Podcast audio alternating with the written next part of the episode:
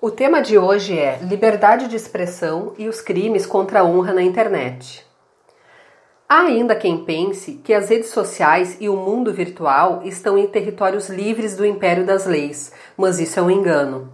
E essa crença deriva principalmente da confusão que se faz sobre o significado de liberdade de expressão, que pode ser definida como a livre manifestação do pensamento e o compartilhamento de informações e ideias.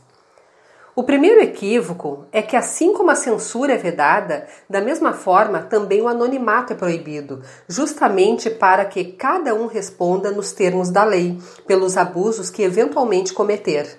E entre estes abusos mais comuns na internet hoje em dia estão os crimes resultantes de preconceito e os crimes contra a honra.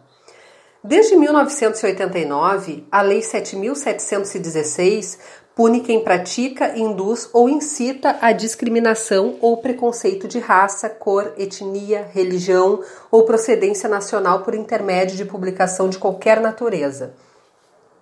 Recentemente, aliás, o STF incluiu a homofobia entre os crimes dessa natureza. Assim, fica evidente que a liberdade de expressão não é algo absoluto, pois quando a manifestação do pensamento ofende bens tutelados, nestes casos, a igualdade e a dignidade da pessoa humana, quem a pratica sofrerá sanções previstas em lei.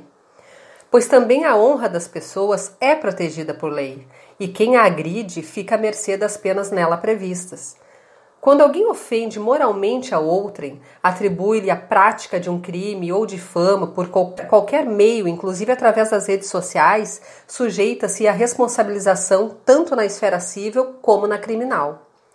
Neste contexto, como tentativa de conter o agravamento dos abusos cometidos na internet, o Congresso Nacional, ao aprovar o chamado pacote anticrime, triplicou as penas dos crimes de injúria, calúnia e difamação cometidos ou divulgados em quaisquer modalidades das redes sociais da rede mundial de computadores.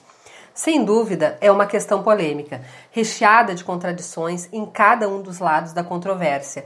Muitos que defendem, por exemplo, a descriminalização das drogas e do aborto, surpreendentemente apoiam a criminalização de condutas virtuais impróprias, por outro lado, significativa parcela da sociedade que defende a plena liberdade de expressão na internet e, portanto, se opõe à referida mudança legislativa, não são tão liberais a ponto de aceitar a escolha da mulher em prosseguir ou não com uma gestação e pregam tolerância zero e repressão contra as drogas ilícitas.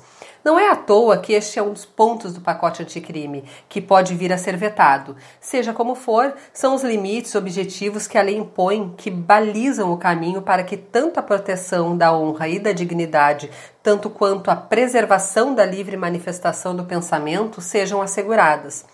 E neste sentido, mesmo a legislação atual já limita a liberdade de expressão ao vedar o anonimato e prever punição para injúria, calúnia, e difamação cometidos por quaisquer meios.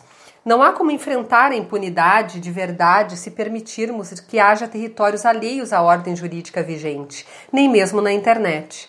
E, lamentavelmente, no momento histórico em que a paz social se vê muitas vezes atacada por atos de verdadeira barbárie digital, não podemos desconsiderar que todos os meios legais na esfera civil e criminal devem ser utilizados para tentarmos resgatar o elemento central da convivência, que é o respeito nem que para isso seja necessário pontualmente utilizar o direito penal como instrumento de pacificação.